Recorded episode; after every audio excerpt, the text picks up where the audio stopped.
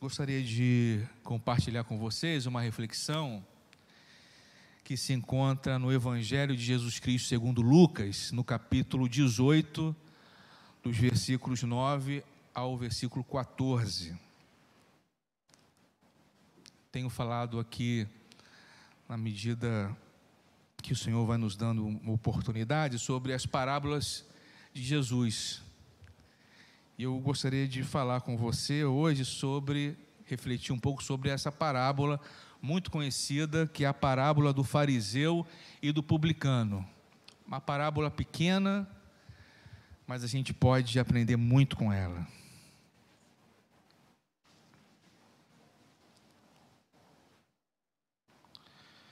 Evangelho de Jesus Cristo, segundo Lucas, capítulo 18.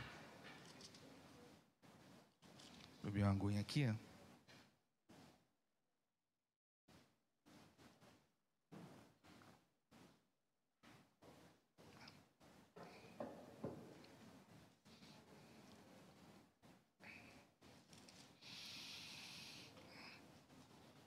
Ok. Diz assim. Jesus também contou esta parábola para alguns que confiavam em si mesmos, por se considerarem justos, e desprezavam os outros. Dois homens foram ao templo para orar. Um era fariseu e o outro era publicano. O fariseu ficou em pé e orava de si para si mesmo desta forma: Ó oh Deus, graças te dou porque não sou como os demais homens roubadores, injustos e adúlteros, nem ainda como este publicano. Jejuo duas vezes por semana e dou o dízimo de tudo que ganho. O publicano, estando em pé longe, nem mesmo ousava levantar os olhos para o céu, mas batia no peito, dizendo: Ó oh Deus, tem pena de mim, que sou pecador. Digo a vocês que este desceu justificado para a sua casa e não aquele, porque todo o que se exalta será humilhado, mas o que se humilha será exaltado. Vamos orar mais uma vez. Senhor, muito obrigado pela leitura da tua palavra. Por favor, Santo Espírito, venha abrir o nosso entendimento e venha nos ajudar a entender, ouvir a tua voz, aquilo que o Senhor quer falar conosco. Que a sua voz venha ser única em nosso meio, para a glória do teu nome, no nome de Jesus. Amém. Podeis sentar, irmãos.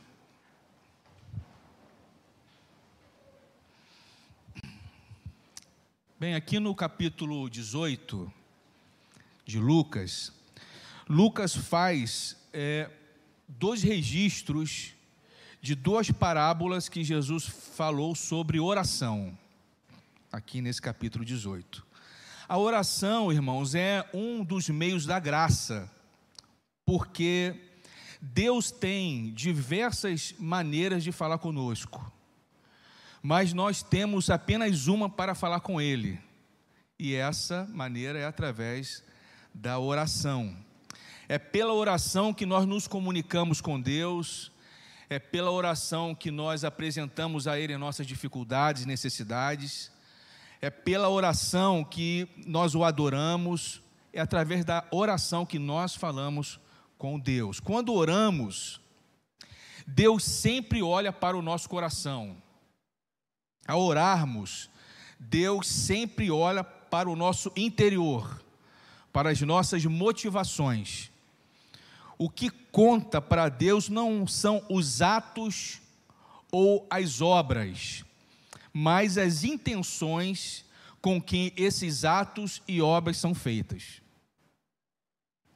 A oração é um ato e o texto aqui vai nos mostrar que o que importa para Deus são a nossa é a nossa intenção com que essas orações são feitas uma oração feita com a atitude correta do coração. E essa parábola que lemos aqui conta a história de dois homens, um fariseu e um publicano, que sobre, sobe para o templo para orar.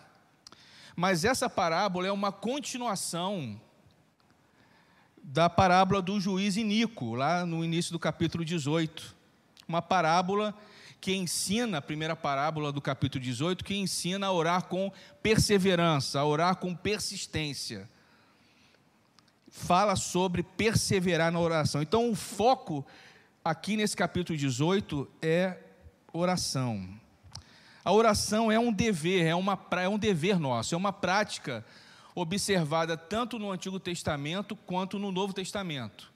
Nós vemos vários exemplos. Né? Um muito conhecido é quando Jonas, por exemplo, desobedece aquela ordem que Deus deu para ele e ele acaba dentro de, um, de uma barriga de um grande peixe e lá ele ora a Deus. Está lá em Jonas capítulo 2. No Novo Testamento também há diversos exemplos sobre oração. Um deles, em Atos 12, a gente vê ali a igreja orando a Deus, depois que o rei Herodes manda matar Tiago e prende Pedro. Então, ali em Atos 12, conta que a igreja se reúne para orar. Essas duas parábolas, então, irmãos, tanto a do juiz Inico e do fariseu e do publicano, ensina sobre a prática da oração. A primeira parábola, Jesus ensina é, sobre orar com insistência, com perseverança. Ela conta que numa cidade existia um juiz iníquo, um juiz é, que não cria em Deus, que não temia Deus, e havia também ali uma viúva que procurava insistentemente, falava com ele: Olha, julga a minha causa, julga a minha causa, julga a minha causa.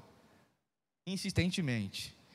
E ali esse juiz fala: porém, como essa viúva fica me incomodando, vou julgar a sua causa para não acontecer que por fim venha molestar-me.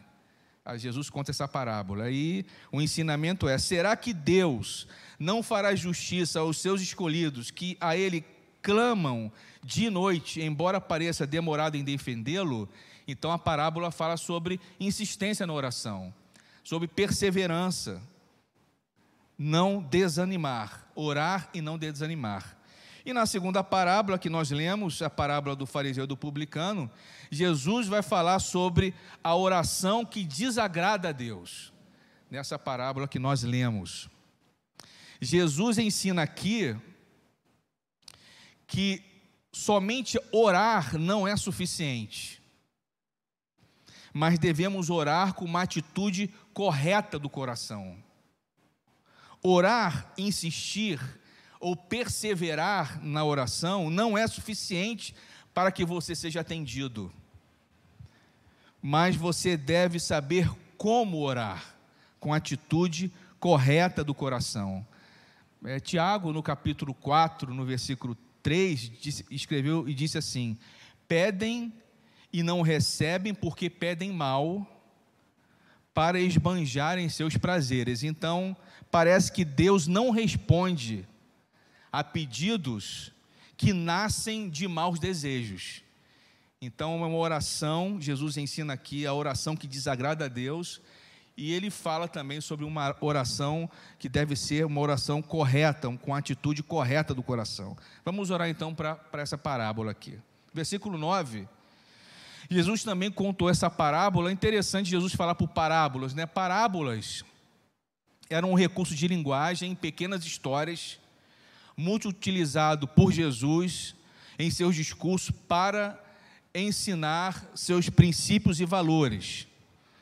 O, em Mateus, no capítulo 13, diz, diz lá que Jesus falou a multidões por parábolas para que se cumprir o que foi dito pelo profeta abrirei a minha boca em parábolas e publicarei coisas ocultas desde a criação do mundo. Então, o fato de Jesus falar por parábolas era também um sinal que ele era o Messias.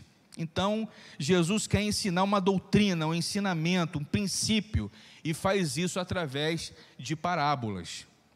Aqui, Jesus quer lhes ensinar como orar corretamente, evitando alguns erros. Versículo 9: Jesus também contou essa parábola para alguns. Para quem? Provavelmente Jesus conta essa, essa parábola para os fariseus. A primeira parte da parábola fala muito dos fariseus. Quem eram os fariseus? Os fariseus eram os ortodoxos da época, eram, eram os religiosos da época. Eles eram seguidores fiéis da lei mosaica e por isso eles se achavam superiores aos outros judeus. E aqui a postura do que acontece, do que Jesus fala aqui, é, remete muito, aponta muito para eles. Por quê? Jesus também contou essa parábola para alguns que confiavam em si mesmos, era uma característica muito forte dos judeus, eles tinham, dos, dos fariseus, desculpem, dos fariseus, eles se auto-justificavam, eles eram hipócritas, confiavam em si mesmos, por se considerarem justos, eles eram legalistas, os fariseus justos, eles eram legalistas e justos aos seus próprios olhos e desprezavam os outros. Por eles serem, por eles serem fiéis à lei mosaica, eles se sentiam superiores às outras pessoas. Né? Então eles eram orgulhosos, se consideravam superiores aos outros. Então essa, isso é uma característica dos fariseus. E o que a gente aprende aqui? Que às vezes nós também temos condutas farisaicas. Às vezes também nós somos legalistas, nos auto-justificamos. Às vezes nós também somos orgulhosos, um orgulho religioso, desprezamos muitas das vezes daqueles que não atendem o nosso padrão. Às vezes professamos a, a nossa fé diante dos outros, mas na nossa intimidade, no nosso lar, é uma dificuldade. Às vezes também temos essas condutas farisaicas.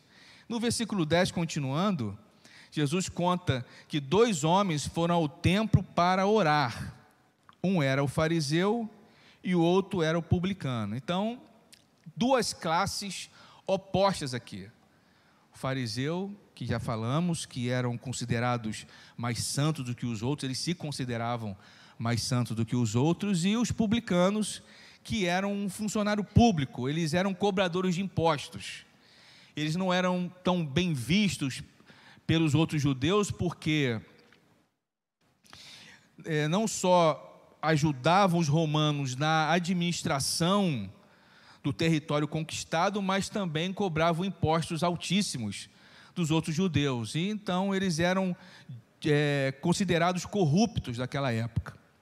Então Jesus conta essa parábola que o fariseu e publicano foram para o templo orar. O templo era um lugar de sacrifícios é, pelo pecado, um lugar que recebia instrução, onde, onde a Torá, que é, a Torá era um livro, os cinco primeiros livros da Bíblia era a Torá, então a Torá era lida, era ensinada ali.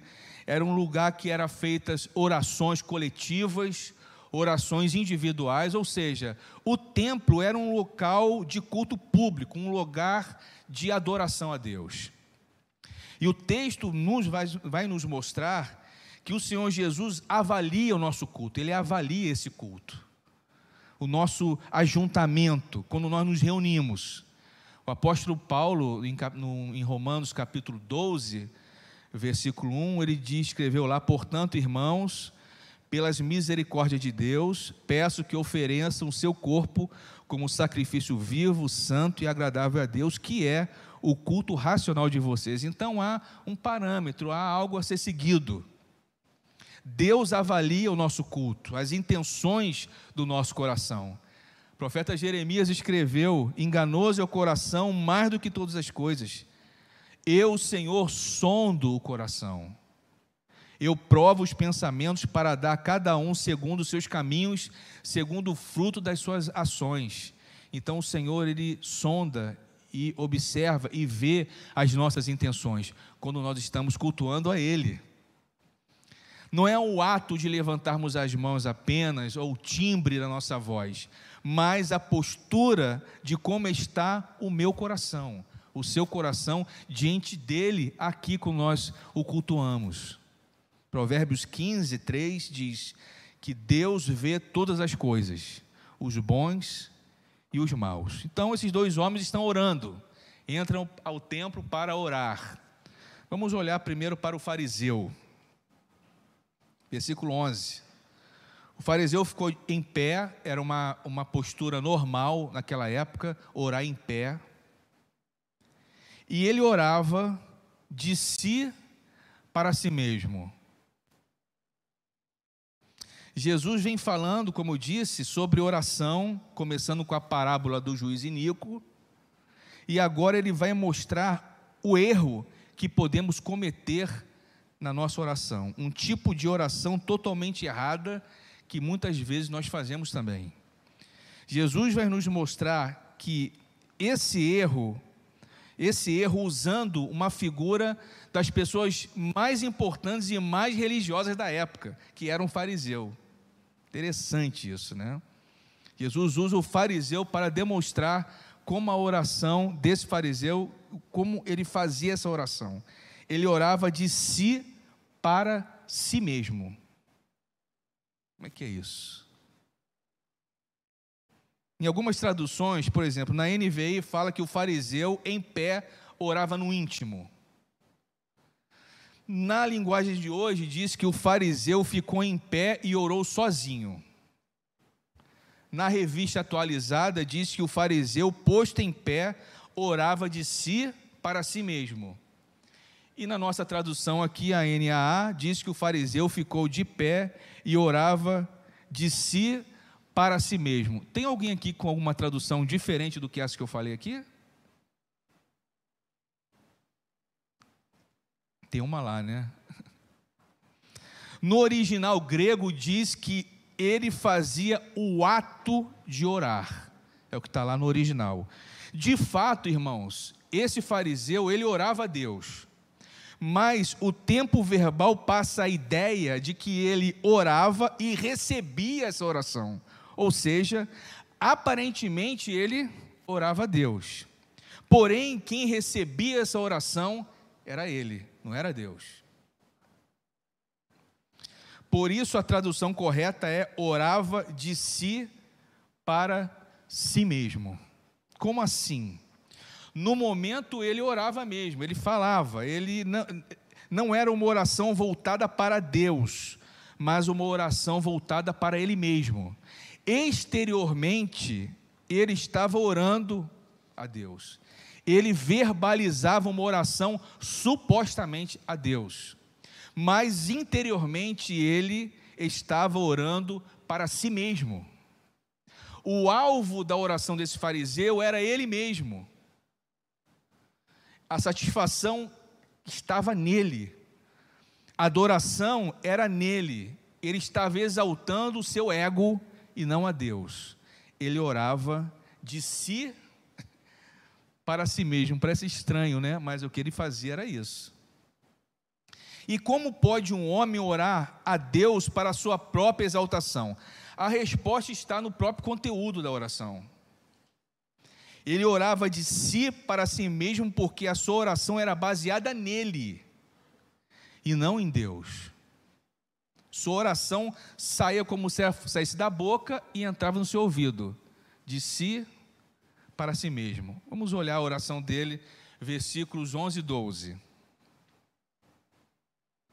Dois homens foram ao templo a orar, um fariseu e outro era publicano. O fariseu ficou de pé e orava de si para si mesmo desta forma: Ó oh Deus, graça te dou, porque eu porque não sou como os demais homens, roubadores, injustos, adúlteros, nem ainda como este publicano. Jejuo duas vezes por semana e dou o dízimo de tudo o que ganho. Orava de si para si mesmo dessa forma. Primeiro, na oração, nessa sua oração, ele exalta a sua superioridade. Porque ele, dizia, ele disse: Ó oh Deus, graça te dou, porque eu não sou como os demais homens. Como se no seu coração ele diz, dizia: Ó oh, Senhor, veja como eu sou melhor do que os outros. Como eu tenho direitos, mais direitos do que eles. E nós aprendemos também muita coisa aqui, que às vezes nós nos sentimos também assim, superiores do que os outros. Olha como eu sou mais bem preparado. como eu tive melhores oportunidades, como eu tenho excelente formação acadêmica, como eu sou melhor por isso do que eles, do que os outros. E esquecemos o que o apóstolo Paulo escreveu lá em Filipenses, capítulo 2, que diz: Não façam nada por interesse pessoal ou vaidade, mas por humildade, cada um considerando os outros superiores a si mesmos, não tendo em vista somente os seus próprios interesses, mas também os dos outros. Esse fariseu, ele exaltava em sua oração a sua superioridade. Em segundo lugar, ele orava exaltando a sua santidade. Porque ele, diz, ele disse aí no versículo 11: Porque não sou como os demais homens. Que homens? Os roubadores, os injustos e os adúlteros. Ele estava se orgulhando e se gabando de não roubar, de não adulterar e de não cometer nenhuma injustiça, porque aos olhos dele, ele era justo.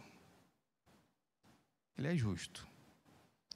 Aqui ele está exaltando a sua santidade. Olha, Senhor, como eu sou puro. Ó Senhor, olhe para mim, olha como eu eu cumpro toda a lei. Essa era a oração dele. E aqui ele estava pecando, porque estava roubando a glória de Deus. A ideia que ele passa aqui é que ele não tinha nada para se arrepender. Ele nessa oração ele não fala, Senhor, me perdoe por isso, tenha misericórdia. Não. Ele olha, Senhor, como eu sou justo, como eu sou bom, como eu sou puro, como eu cumpro a lei. Eu não sou como esses homens aí, ó, os roubadores injustos, os adúlteros. E há um grande contraste com a oração dele e a postura desse fariseu com tantos outros personagens da Bíblia. Por exemplo, quando Jesus entrou no barco onde estava o, está Pedro, os discípulos, e Jesus falou assim: lança as redes ao mar. E os discípulos já tinham passado a noite toda tentando pegar um peixe e não conseguiu nada. Aí eles jogaram a rede. E você conhece a história e veio muitos peixes. O que aconteceu? O que Pedro disse? O que Pedro fez quando viu esse milagre? Senhor, afaste de mim, porque eu sou pecador.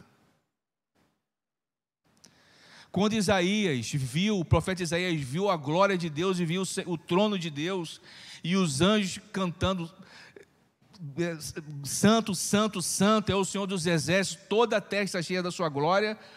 Qual foi a postura do profeta Isaías? O que ele disse: Ai de mim, eu estou perdido.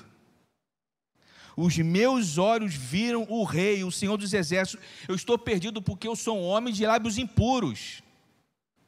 E eu habito no meio de um povo de impuros lábios. Ele falava palavrão, Isaías.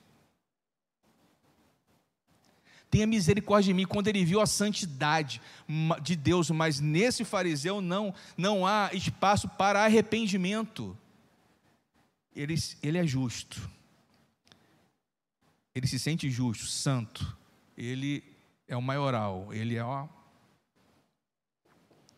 E aprendemos também muitas coisas aqui. Uma das coisas que aprendemos, uma das coisas que, desculpa, mais apresentamos para Deus são os nossos pecados. Até as nossas mais belas intenções e atitudes são cheias de orgulho e egoísmo apóstolo Paulo escreveu lá os Romanos: não há nenhum justo sequer. Mas para esse fariseu, ele era o único, então, né? O profeta Isaías oferecendo um lamento pelo povo que estava exilado, ele ora a Deus e ele falou assim: Todos nós somos somos como o imundo, e todas as coisas, as nossas justiças, são como trapo de imundície. Todos nós murchamos como a folha e as nossas iniquidades nos arrastam como vento. Então, esse fariseu, ele orava exaltando a sua superioridade, ele exaltava a sua santidade, e em terceiro lugar, ele exalta agora a sua posição religiosa. Porque ele disse: não são como os demais homens, roubadores, nem injustos, nem adultos, nem ainda como esse publicano aí, ó, exaltando a sua posição religiosa. Os fariseus eram um dos grupos, um dos grupos, dos grupos religiosos mais respeitados daquela época. Ele estava exaltando a sua linhagem religiosa. Olha, eu sou fariseu, eu sou, olha a minha casta.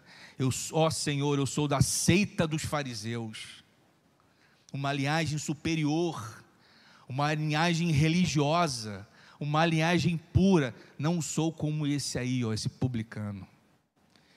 E nós aprendemos muito também com isso. Muitas das vezes também temos essa atitude em nossas orações.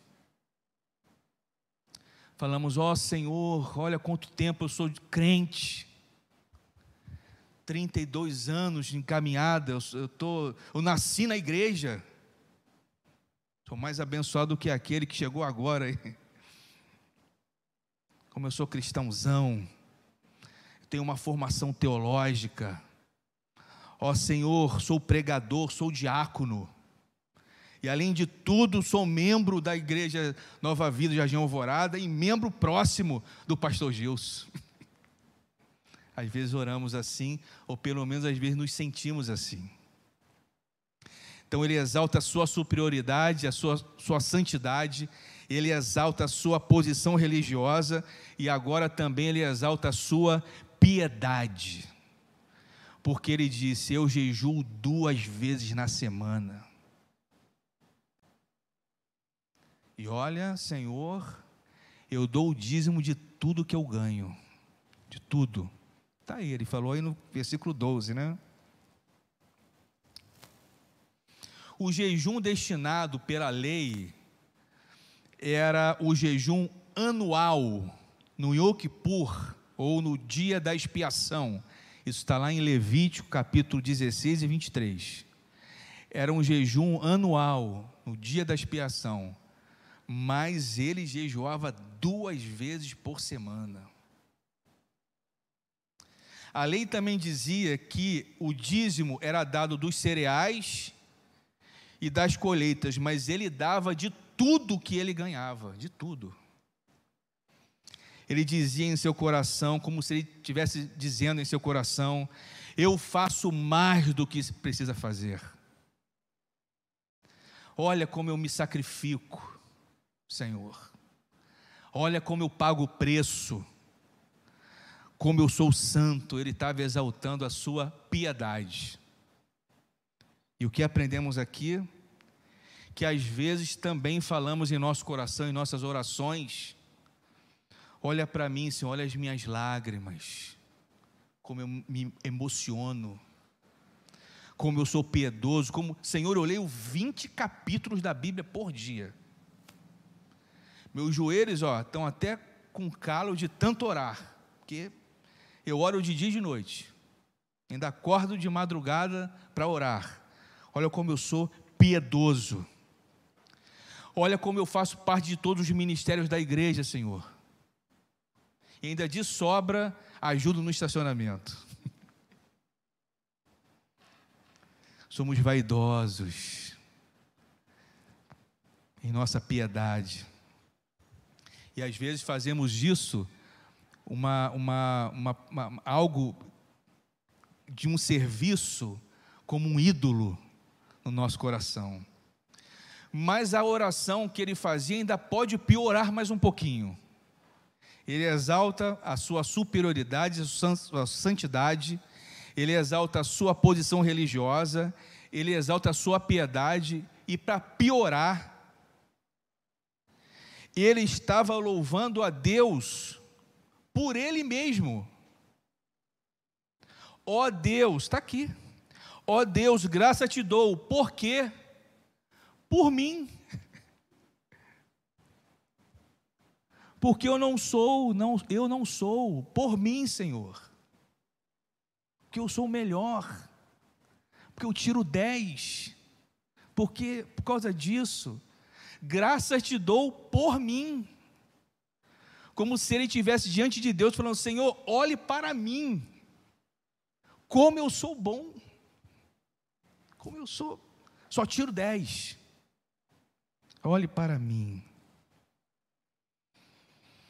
O profeta Isaías, no capítulo 42, ele disse, escreveu: Eu sou o Senhor, este é o meu nome, não darei a mais ninguém a minha glória, nem a minha honra às imagens de esculturas. E o que aprendemos aqui, meus irmãos, que às vezes as nossas orações são para a nossa glória, mesmo em assuntos espirituais. Exemplo, queremos ser mais santos do que os outros, queremos ler a Bíblia mais do que os outros, mas não para Deus ser exaltado, não para que Deus seja glorificado, mas para que nós sejamos exaltados. Gostamos de reconhecimento. Às vezes nós nos preocupamos com o nosso nome, com a nossa reputação, com a nossa consciência, nos preocupamos em demonstrar aos outros o quanto eu sou bom, o quanto eu sou um crente suficiente bom. E qual foi a atitude do publicano? Qual foi a oração dele? Em contraste com a do fariseu, versículo 13. Publicando, estando em pé, longe, nem mesmo ousava levantar os olhos para o céu, mas batia no peito, dizendo: Ó oh Deus, tem pena de mim, que sou pecador. Era comum, como falei, olhar orar em pé e olhar para o céu, era comum, esse tipo de oração que eles faziam, em pé olhando para o céu e orava a Deus. Mas esse publicano estava tão consciente da santidade de Deus, do seu estado é, de pecado, da sua indignidade, que ele não ousava nem olhar para o céu.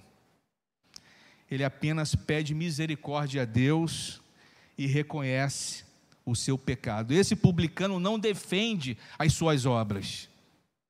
E não se defende, mas reconhece a misericórdia de Deus e o quanto ele precisava do perdão e da misericórdia de Deus. O fariseu não via necessidade de arrependimento, mas o publicano não conseguia nem olhar para o céu.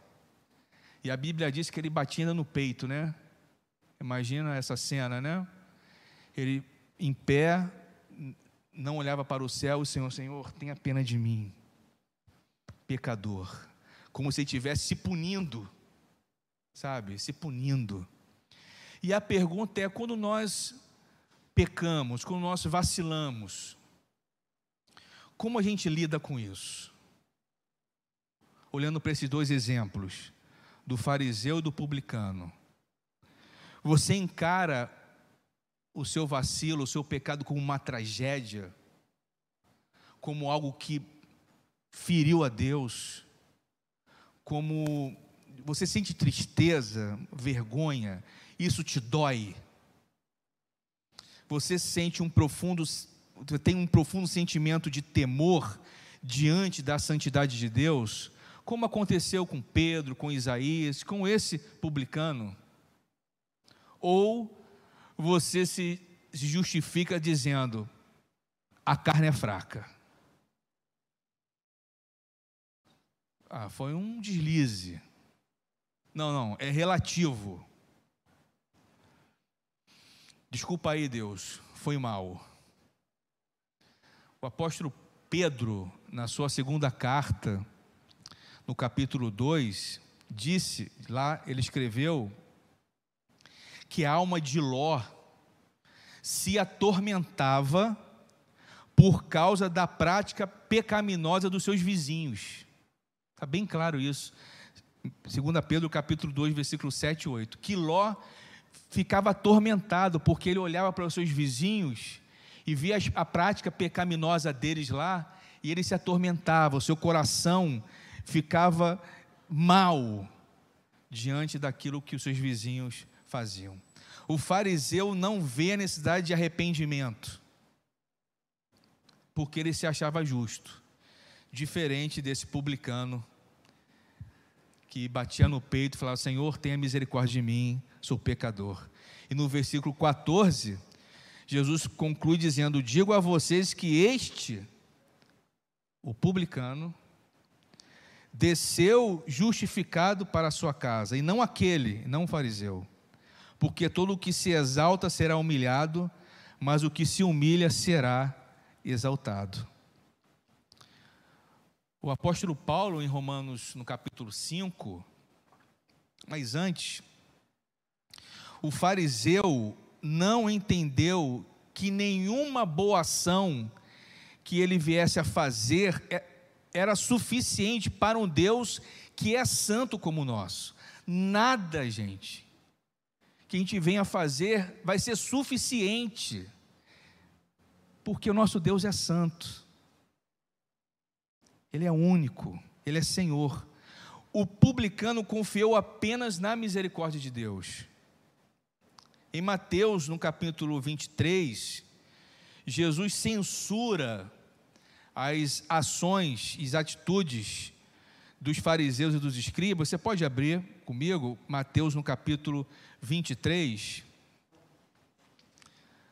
Vamos ver aqui Jesus censurando as ações dos fariseus e dos escribas, os líderes religiosos daquela época. Mateus capítulo 23, versículos 1 a 7.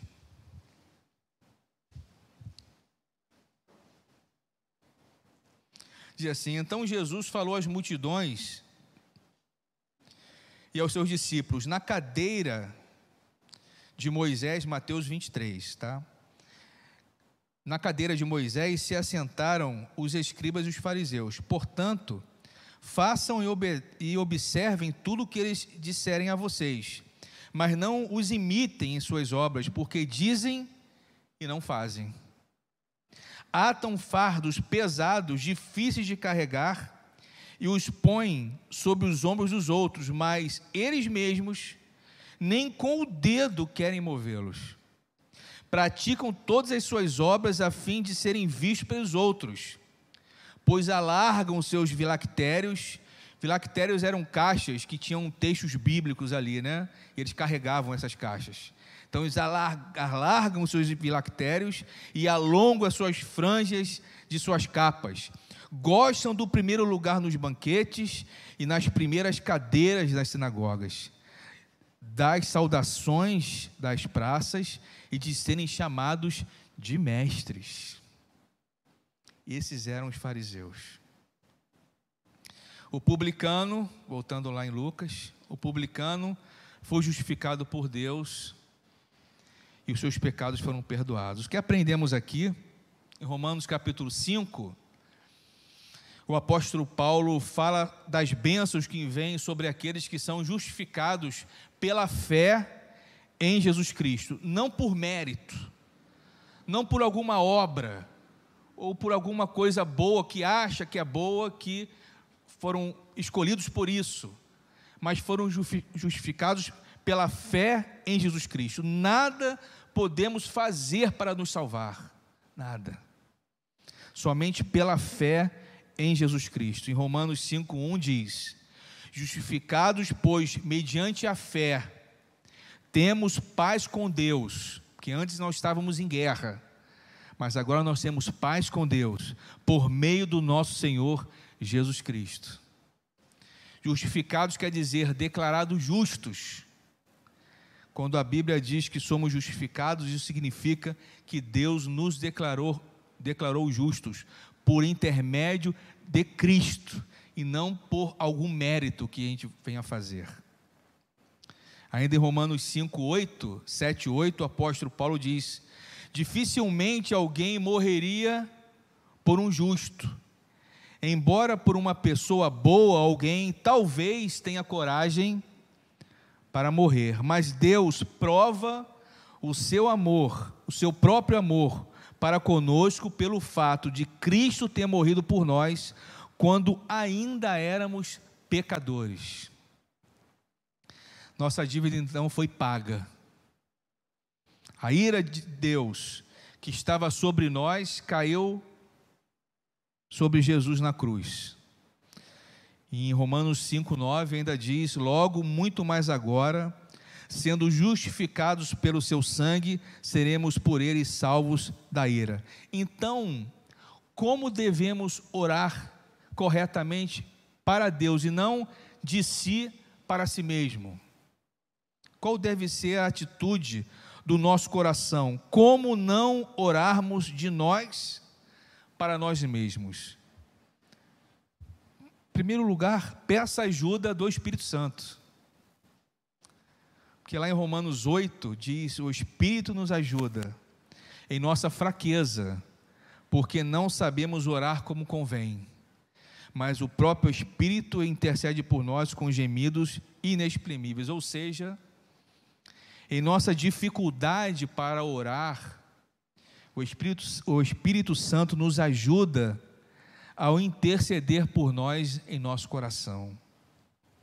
Peça ajuda ao Espírito Santo para que você ore uma oração correta que agrade a Deus, que louve a Deus, e não de si para si mesmo. Uma oração segundo a vontade de Deus, para a glória de Deus, para que o Senhor seja glorificado. Em segundo lugar, na Bíblia há vários modelos de oração. Vários. Salmos, por exemplo, são vários modelos de oração, mas um modelo, que é a oração do Pai Nosso, é que temos um exemplo perfeito nos ensinos de Jesus. Vamos lá, Mateus capítulo 6, rapidamente. Já estou finalizando. Mateus capítulo 6, a partir do versículo 9, que fala sobre essa oração, esse modelo de oração que Jesus ensinou para os seus discípulos. O reino de Deus havia chegado, e vemos aqui no Sermão da Montanha, que é do capítulo 5 de Mateus, até o capítulo 7, versículo 28, Jesus elevando o padrão da religião em vários aspectos. Jesus, no Sermão da Montanha, ele eleva o padrão da religião daquela época. Por exemplo, Jesus falou no Sermão da Montanha: Olha, o que vocês sabem que foi dito? É, não adulterarás, mas eu digo: se você olhar para uma mulher com intenção impura, você já adulterou com ela. Então Jesus está ampliando esse padrão da religião. E os discípulos, sabendo que esse reino de Deus tinha chegado, também queriam saber é, como o reino do Messias via as práticas religiosas, inclusive a oração. Em Lucas, capítulo 11, os discípulos pedem para que Jesus os ensine a orar.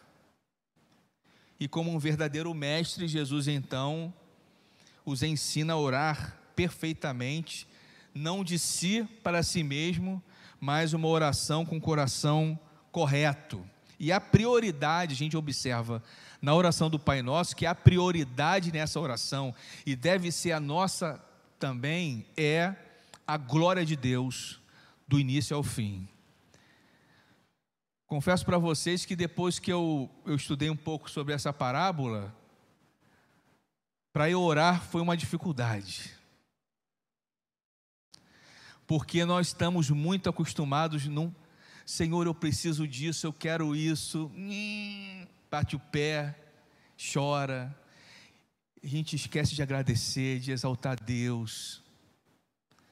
A gente esquece de reconhecer como Deus é bom conosco, como nós temos aprendido mesmo nas dificuldades. Então, nós olhando essa oração do Pai Nosso, esse modelo que Jesus nos deu, essa oração, a prioridade aqui é a glória de Deus no início ao fim. Por exemplo, no versículo 9: Pai nosso que estás no céu, santificado seja o teu nome, venha a nós o teu reino. O início da oração, exaltando a glória de Deus. E no final, pois teu é o reino, o poder e a glória para todo sempre. Do início ao fim, exalta Deus. Exalta a glória de Deus. Diz: santificado seja teu nome, visa o louvor a Deus, a beleza do nome de Deus exalta o ser de Deus, os atributos de Deus, a grandeza de Deus. Ele, a oração começa assim. Venha o teu reino, é o processo do reino, é o avanço do reino. Nós somos, nós estamos inseridos nesse reino. Somos súditos desse reino. Logo, os nossos interesses devem coexistir com os interesses de Deus em primeiro lugar. Venha o teu reino, seja feita a tua vontade, assim na terra como no céu. Essa oração visa o desejo de Deus, ela visa a satisfação dos desejos de Deus e não a nossa. E os outros aspectos da oração, é do versículo 11, 12 e 13, apontam para Deus, porque diz: o pão nosso de cada dia nos dai hoje, demonstra a nossa dependência de Deus para a provisão. Perdoe nossas dívidas, assim como nós perdoamos os nossos devedores, demonstra nossa dependência de Deus para o perdão. E não nos deixe cair em tentação, mas livra-nos do mal. Demonstra a nossa dependência de Deus para proteção. Então dependemos de Deus para provisão, perdão e proteção. A oração correta é a oração que visa a glória de Deus, porque Teu, Senhor, é o reino, é o poder e a glória para todo sempre. Amém.